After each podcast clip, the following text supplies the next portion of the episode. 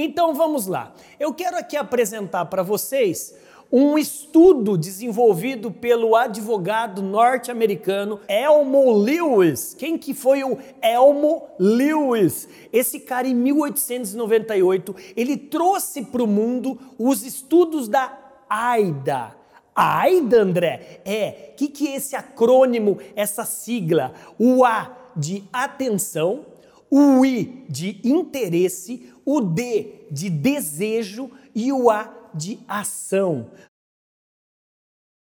André, mas me explique esse negócio, o que, que isso tem a ver com a minha loja, com o meu mercado, com a minha empresa? Tem tudo a ver. Presta atenção, como em 1898 esse advogado norte-americano, ele trouxe para o mundo da publicidade esse, esse, como se fosse um PDCA, né? um começo, meio e fim para você vender, queira ou não entender isso, mas o Flávio Augusto quando começou as estruturas iniciais do WhatsApp, já tinha muito claro como que a gente vai despertar o A de atenção.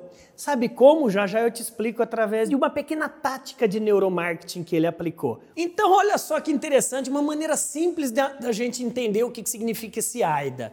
É, vamos supor que você é solteiro. Vamos supor que você está num barzinho. Ah, moleque, ah, tá lá, está lá o barzinho rolando e você precisa despertar o A de atenção daquela gatinha que você está paquerando. Então o que, que acontece?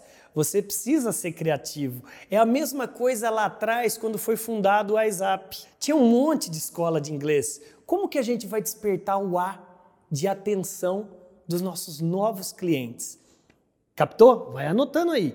O I, depois que você despertou a atenção desse seu futuro aluno, você tem que despertar agora o interesse. O que, que é o interesse? Atenção você já tem, mas por que, que ele vai ficar interessado de conversar com você aí no barzinho? Por que, que ele vai ter interesse de fazer matrícula com você aí na sua escola? É o interesse. E depois do interesse veio o D do quê? De desejo. Ele quer realmente fazer a matrícula na escola, ele, ela quer realmente conhecer você e saber onde você mora, com que você trabalha, etc.